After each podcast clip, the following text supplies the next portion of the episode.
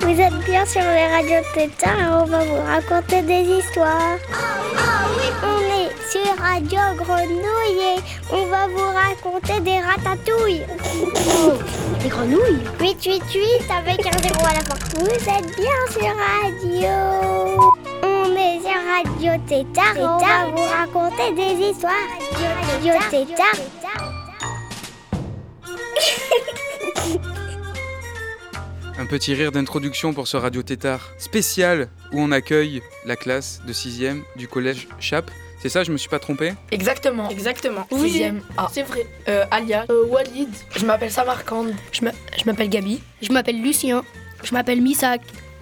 Alors là, vous êtes 6 autour des micros, mais il y a d'autres camarades à vous qui sont derrière dans les fauteuils rouges du studio. Il y a d'autres oui, camarades oui, à vous derrière oui. moi ici en régie. Oui. Vous êtes toute une classe et vous êtes venus nous parler d'un travail que vous avez réalisé autour d'un texte, d'un texte euh, qui s'appelle Fiesta, c'est ça? Un texte de théâtre? Exactement. Oui, exactement. oui, oui. Et on va raconter un peu à nos auditeurs l'histoire. On va euh, Yes. euh, peut-être aussi raconter ce que vous avez fait autour de ce texte. On va aussi écouter de la musique en lien avec cette histoire. On va écouter une petite capsule sonore aussi que vous avez réalisée avec euh, Emmanuel Solaire. Est-ce que vous pouvez déjà nous parler de cette pièce de théâtre, Fiesta? De quoi il s'agit? Ah oui, c'est un petit garçon euh, qui s'appelle Nono. Il voulait fêter euh, son anniversaire? Il avait nommé sa fête euh, Fiesta. Il l'a fait avec tous ses amis. Il l'a préparé pendant toute sa vie. Mais euh, malheureusement, à cause de la tempête euh, qui se nomme Marie-Thérèse, euh, ils sont tous confinés chez eux. Du coup, ben, ils n'avaient plus le droit de sortir de ces jeux.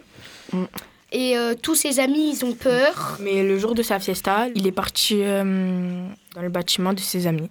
Ah, tu nous racontes pas la fin, c'est ça en fait. C'est un peu un À suspense. vous de l'acheter en suspense. fait. Vous, vous avez aussi euh, euh, travaillé à donner envie aux gens d'aller voir la pièce de théâtre. C'est une pièce de théâtre alors c'est ça? Oui. Ouais. Mais on ils peuvent peut acheter aussi, le euh, livre voilà, aussi. On peut avoir le livre. Nous, on l'a lu euh, par le En livre. classe.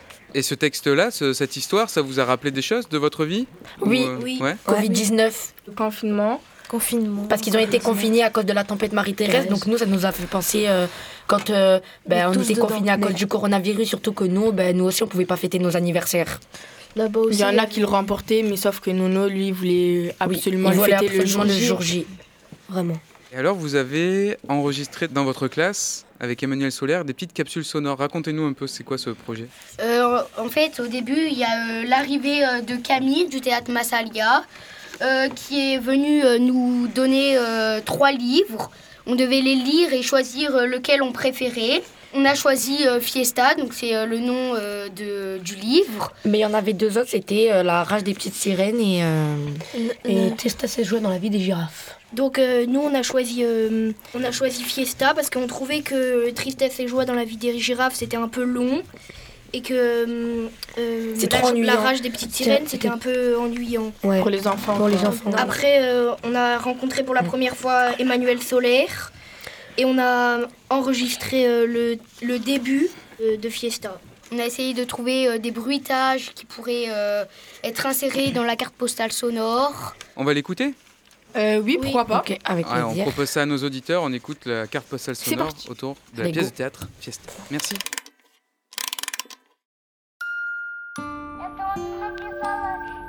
Vous écoutez Présence, une série de cartes postales sonores réalisées et lues par des enfants et des jeunes de toute la France pour vous faire découvrir des textes de théâtre contemporain. Il est 9h du matin et il fait déjà bien chaud quand nous arrivons au collège Chape de Marseille, tout en haut de la rue qui y monte. Les collégiens que nous allons enregistrer aujourd'hui ont pendant l'année lu plusieurs livres de théâtre jeunesse et leur choix s'est porté sur un texte de Gwendoline Soublin dont la lecture prend ici, dans cette ville regorgeant de soleil mêlé de drames et quelquefois de larmes, tout son sens. Cette lecture, ces moments de rencontre, vont nous donner à partager une belle leçon de vie qui résonne dans l'émotion de ces jeunes et qui, j'espère, viendra jusqu'à vous. Gwendoline Soublin nous a livré une petite histoire de son enfance. La voici. J'ai 9 ans. Ce jour-là, je suis patronne de salon de coiffure. Ma petite sœur m'amène son enfant pour une coupe. Armée de mes plus beaux ciseaux, je fais voler les cheveux synthétiques blonds de la poupée dans ma chambre. Et voilà, madame, Ça fera dix francs. Quelques jours passent. J'entends ma mère crier Mais qu'est-ce que vous avez fait à vos jolies poupées? Qui a fait ça? Ma petite sœur pleure, accusée par ma mère qui vient de découvrir une pelote de cheveux blonds cachée dans une couverture, elle-même enfouie dans une tente, elle-même dissimulée dans un empilement près de ma chambre. Je fais celle qui ne sait rien, n'entend rien, discrétion maximale dans le salon. Je deviens la méga drive à laquelle je joue. J'ai 9 ans et je ne deviendrai pas coiffeuse. J'ai 9 ans. Ma sœur de 5 ans ne me balance pas. Qu'on se le dise, les sœurs aînées ne sont pas toujours un modèle et les plus petits des paratonnerres. À la question pourquoi écrivez-vous pour la jeunesse, voici ce que Gwendoline Soublin nous a répondu. Pour toujours m'étonner, pour revenir aux fondamentaux, pour pouvoir dire c'est quoi, pourquoi, vraiment? Parce qu'écrire pour la jeunesse, c'est avoir le droit d'être curieux et le devoir de le rester. C'est avoir le droit de ne pas savoir et le devoir de ne pas dire je sais. Parce que les enfants sont des philosophes et que comme eux je cherche souvent à comprendre pourquoi le monde est comme il est. Parce que la joie est l'aventure. Parce que le chagrin. Parce que le dire.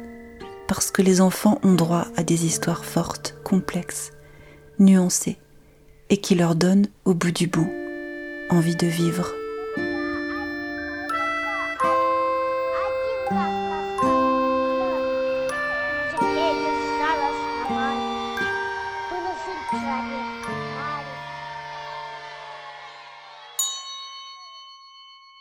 Depuis très petit, Nono avait toujours dit Le jour de mes dix ans, ce sera la grande fête, l'immense fête, la gigantesque fiesta. Il avait souvent répété, Nono, que dix ans c'était un âge important. Un âge tout rond qui dit qu'on n'est plus tout à fait très petit, mais pas encore tout à fait trop grand. De ces dix ans, Nono en parlait tout le temps. Quand j'aurai dix ans, la vie ne sera plus pareille. Plus pareil comment? Ça sera autrement à dix ans de vivre ma vie, c'est sûr. Mais ce sera comment? On avait beau insister, Nono faisait des mystères.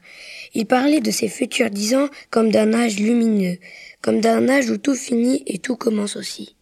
Il disait même parfois, Nono, qu'à ses dix ans il aurait une révélation. Sur quoi? Une révélation. T'es fou, il est fou. Il avait tout prévu, Nono, depuis qu'il était en âge d'y penser.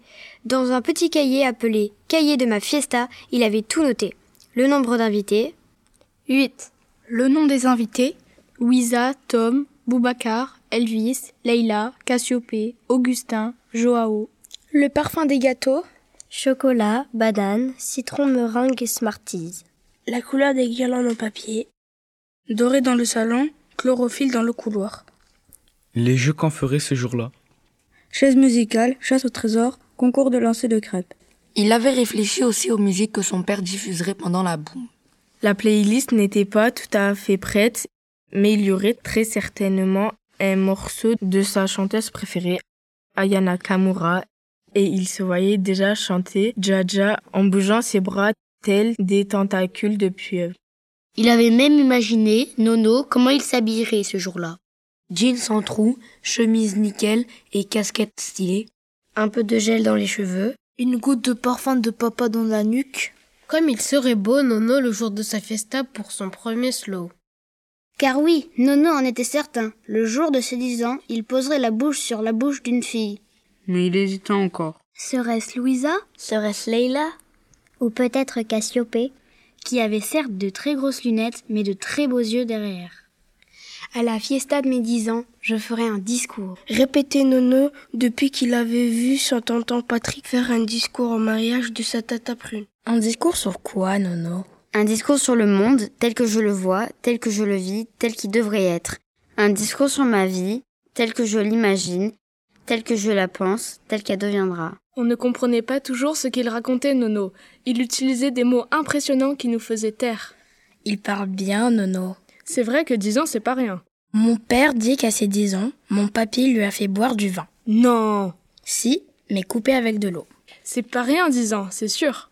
C'est sérieux, dix ans, si on peut boire du vin à l'eau. J'ai hâte de les avoir. Il a raison, Nono. Moi aussi, quand j'aurai dix ans, quelque chose changera. Quoi? Quelque chose, je sais pas encore. Et ces dix ans, c'était le début de la vraie vie? Une vie où on irait chercher le pain à la boulangerie sans adultes. Une vie où on donnerait la main à celui qu'on aime sans rougir. Une vie où on parlerait le langage des plus âgés avec dans nos phrases le vocabulaire des gens responsables et très ridés. Nonobstant, circonstanciellement, déplorant. Une vie où on n'aurait plus de croûte aux genoux ni de morvonnés. Une vie grandiose, oui. Déjà, on rêvait à la fiesta de nos 20 ans, avant même d'avoir fêté nos 10. La fiesta de mes 20 ans sera la plus belle fiesta de tous les temps. Un mois avant son anniversaire, Nono avait officiellement remis ses invitations. Il avait tout fait à la main, avec ses plus beaux feutres. L'invitation s'appelait Festa. Et elle collait au doigt tant Nono avait mis de paillettes dessus. Jusqu'à 21h Wow, yes C'est jusqu'au bout de la nuit, ça, 21h. Ça va être une sacrée fiesta chez Nono. J'ai hâte On était prêts. Fin prêts. Depuis des années, on n'attendait que ça. La fiesta des 10 ans de Nono. C'était comme si pendant les 9 ans de notre vie, on n'avait jamais fait que se préparer pour ça. Le jour des 10 ans de Nono. La promesse de cette journée si singulière, tant espérée. On était prêts. Fin prêts. Et puis, la tempête Marie-Thérèse avait débarqué. Après une tempête Marie-Thérèse Qui avait eu l'idée? Au journal, il répétait en boucle. La tempête Marie-Thérèse menace de détruire le pays entier. Elle pourrait faire s'écrouler les immeubles, s'affaisser les maisons. Elle pourrait emporter dans ses grands souffles d'air les tramways et les piétons, les chihuahuas et les poussettes. D'abord, les gens n'y avaient pas trop cru à cette tempête qui portait un nom de grand-mère. Nous non plus, on n'y croyait pas trop. On continuait à faire des roulés-boulés dans l'herbe sèche du square.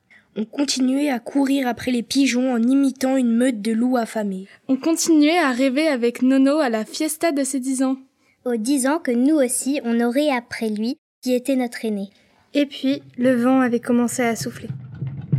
Doucement au début, comme un courant d'air frais. Et puis au fil des jours, sa force avait augmenté. Attention, ton cartable, ton cartable. Je m'envole. Donne-moi ta main. Ah La tempête Marie-Thérèse tapait contre les vitres. Elle sifflait, lugubre, dans les cages d'escalier. Pour rentrer de l'école, il fallait se tenir la main très fort. Et parfois s'accrocher aux troncs des arbres sur le chemin pour ne pas trébucher. Le ministre avait déclaré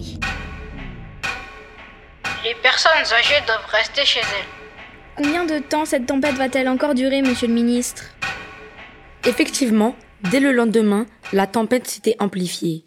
Et parce que marcher dehors avec tout ce vent devenait quasi impossible. Parce que les voitures valdinguaient à cause de la force de Marie-Thérèse. Parce que même le bitume grondait sous les pieds prêt à être arraché. Alors le ministre avait annoncé En attendant que la tempête se calme, nous devons tous rester chez nous. Tous, à l'exception des gens exceptionnels qui font tourner ce beau et grand pays. C'est comme ça qu'on s'était retrouvés chez nous. Nous, les enfants non exceptionnels qui ne servaient pas à grand-chose. Même l'école avait fermé. Le maître envoyait des exercices à faire. Mais Marie-Thérèse cassait le câble. Marie-Thérèse rongeait les fils. Et la connexion internet zozotait. On était ravis de ces vacances inattendues. Ravis d'être tous ensemble. Chez nous. Dans notre grand immeuble. Dans notre petit quartier. Autour plus haute que trois montagnes. On regardait par nos fenêtres Marie-Thérèse déplumer les sapins de leurs aiguilles. Arracher les poubelles du ciment. Rafraîchir le soleil de son souffle glacé. En se demandant combien de temps encore cela durerait. Mais on était bien ensemble. Tous ensemble. Dans le même immeuble. Puisqu'il était interdit d'aller dehors. On se retrouvait dans les couloirs de nos étages respectifs. Près des ascenseurs. Parfois chez l'un.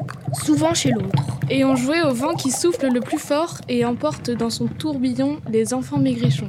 Au secours On arrive Au secours, aidez-moi Accrochez-vous à ces nuages, madame. Au secours Accrochez-vous à cet oiseau, monsieur Lancez-lui votre ceinture Au secours Au secours Au secours Au secours Au secours Oui, on s'amusait bien. Dans notre même immeuble.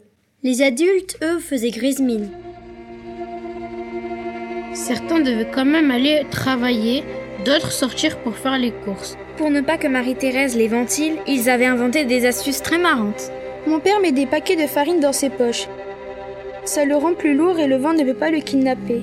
Ma mère aussi, elle fourre des boules de pétanque dans son manteau. Mon frère, lui, Il a badigeonné les semelles de ses baskets avec de la superglue. Comme ça, il tient bon au sol. Moi, ma mère, elle refuse de sortir travailler.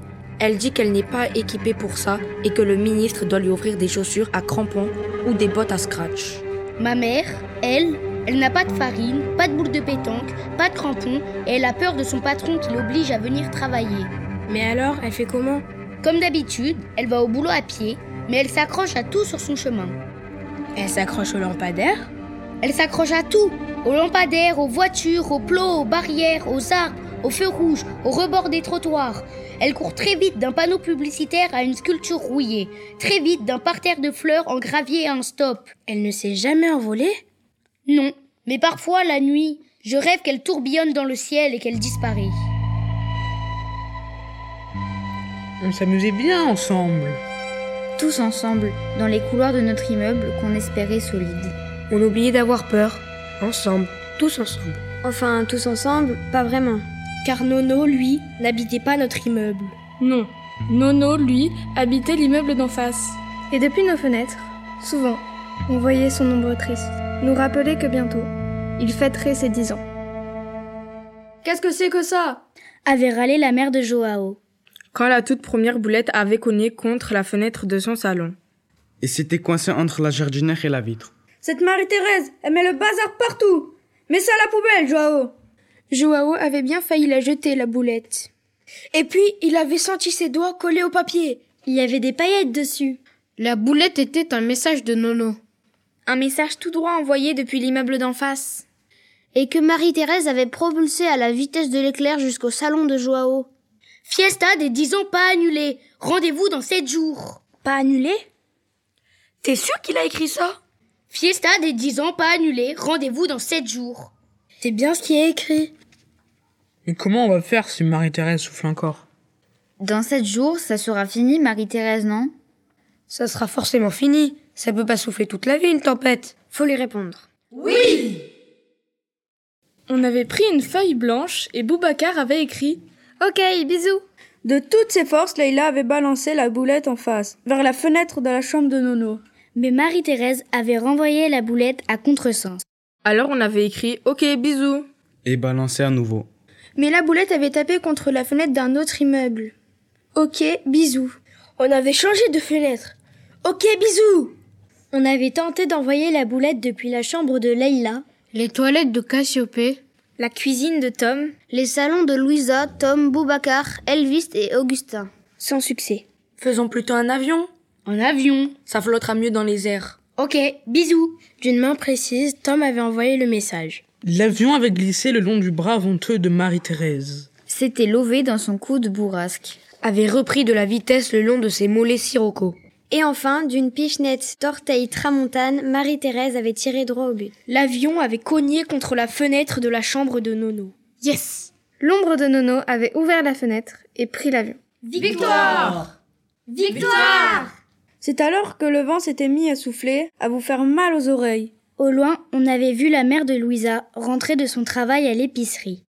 Elle courait et parfois Marie-Thérèse la faisait s'envoler, quelques centimètres au-dessus de la route. Sur les derniers mètres, la mère de Louisa avait sauté de toutes ses forces. Et atteint le hall de notre immeuble de justesse avant que Marie-Thérèse ne l'emporte. Le souffle court, les joues pourpres. Louisa avait blémi. Le soir même, le Premier ministre avait fait une déclaration dans la télévision. J'invite tous les habitants de notre pays à rester chez eux. Même les gens exceptionnels, monsieur le ministre? Même eux, oui. Nous devons attendre que Marie-Thérèse se calme. Dedans est moins dangereux que dehors. Je décrète donc le tous dedans dès maintenant. Dès maintenant.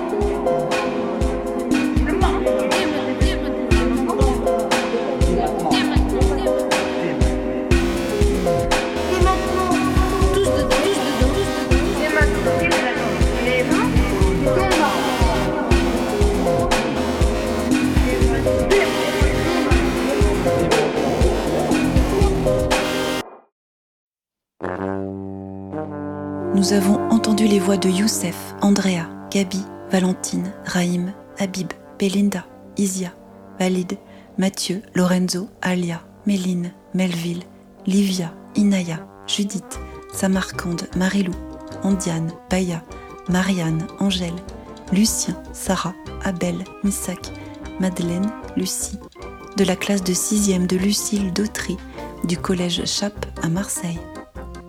Ils vous ont lu le texte de Gwendoline Soublin, Fiesta, publié aux éditions Espace 34. Cet enregistrement a été réalisé dans le cadre des actions culturelles menées par la géniale et rayonnante équipe du théâtre Massalia. Cette carte postale sonore est diffusée dans le cadre du 1er juin des écritures théâtrales jeunesse, coordonnée par Scène d'enfance à Citège France. Elle a été produite par Emmanuel Solaire pour le projet Minute Papillon. Les musiques ont été composées par Vincent Burlot. Vincent Burlot en a fait aussi le montage et l'enregistrement.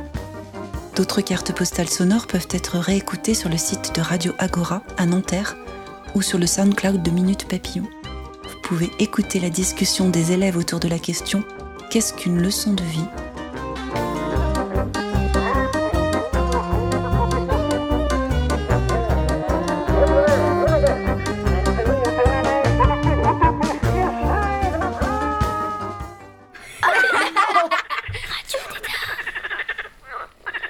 Vient d'écouter la carte postale sonore que vous avez enregistrée, vous, collégien de 6e du collège Chap. Et vous êtes de nouveau autour des micros, mais c'est plus la même équipe.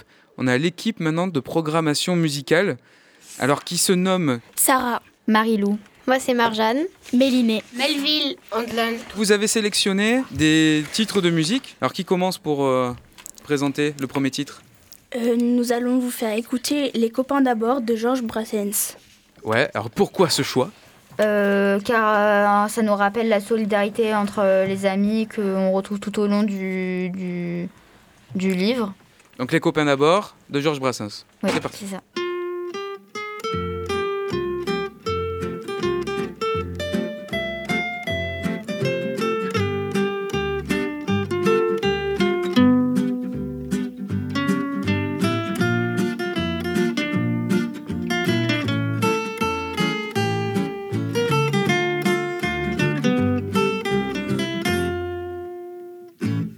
Ce n'était pas le radeau de la Méduse, ce bateau, qu'on se le dise au fond des ports, dise au fond des ports. Il naviguait en père peinard sur la grand-mare des canards et s'appelait les copains d'abord, les copains d'abord.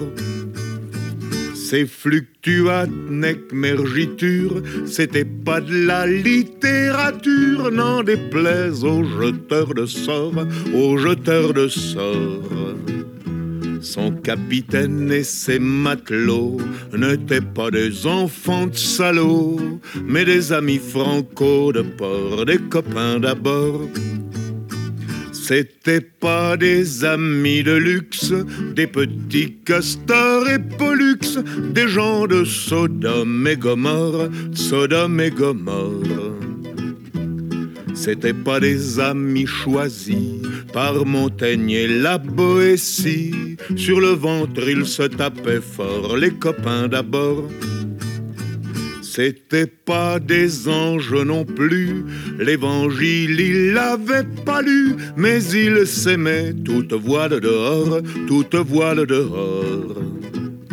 Jean-Pierre Paul et compagnie, c'était leur seule litanie, leur credo, leur confiteor, aux copains d'abord.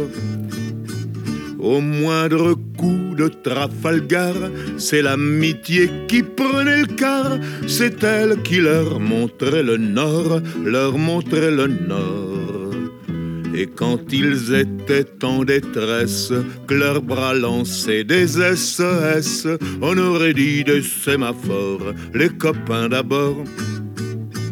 Au rendez-vous des bons copains, y avait pas souvent de lapin. Quand l'un d'entre eux manquait à bord, c'est qu'il était mort. Oui, mais jamais, au grand jamais, son trou dans l'aune se refermait. Cent ans après qu'aucun de sort, il manquait encore. Des bateaux, j'en ai pris beaucoup, mais le seul qui ait tenu le coup, qui n'est jamais viré de bord, mais viré de bord. Naviguait en père peinard sur la grand-mare des canards et s'appelait les copains d'abord, les copains d'abord.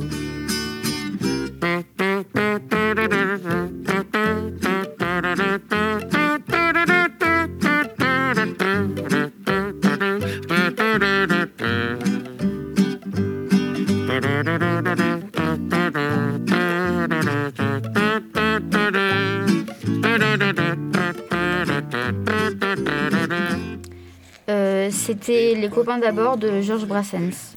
À vous les filles. Alors euh, nous, euh, on va vous faire écouter euh, Il buono, il brato, il cattivo. Ou si vous préférez Le bon, la brute et le truand. De Ennio Morricone. Euh, nous avons choisi cette musique euh, Car elle nous rappelle le suspense de cette histoire. l'envie de combattre la tempête. Et rappelez-vous que c'est vous qui avez votre vie en main. Voilà. Radio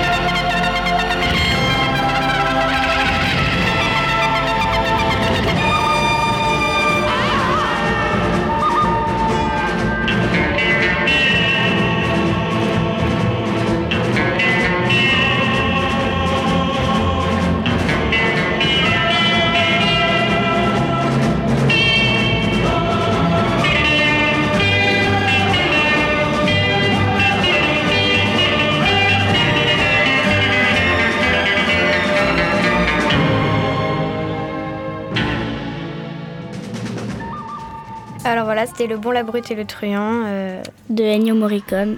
Et on va passer la parole euh, aux garçons. On a choisi Rider on the Storm de euh, The Doors parce que ça rappelle euh, l'orage et comme dans le texte il y avait, il y avait, il y avait la tempête, et tout, du coup ben, ça a un rapport.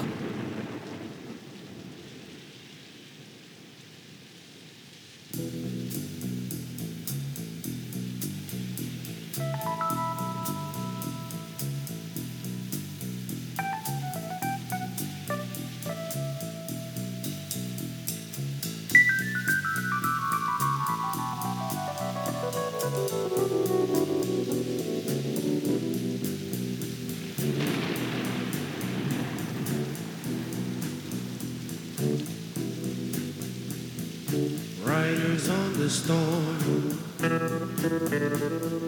Riders on the storm. Into this house we're born. Into this world we're thrown. Like a dog without a bone, an actor out alone. Riders on the storm. There's a killer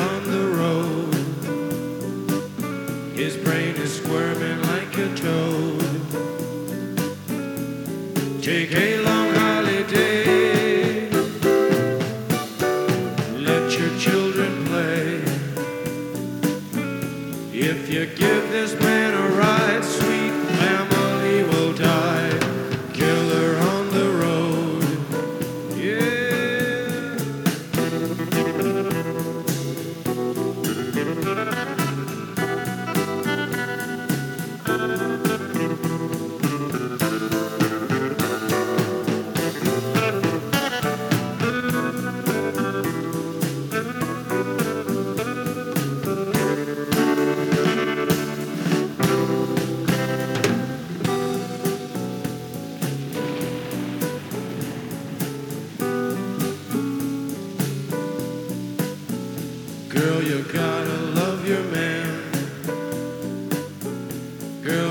gotta love your man.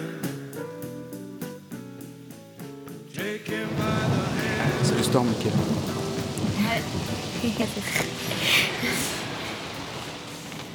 C'était Rider on the Storm et Merci à tous euh, de nous avoir écoutés. merci à tous et au revoir. C'était les 6e A du Collège Chaf à Marseille. Au revoir.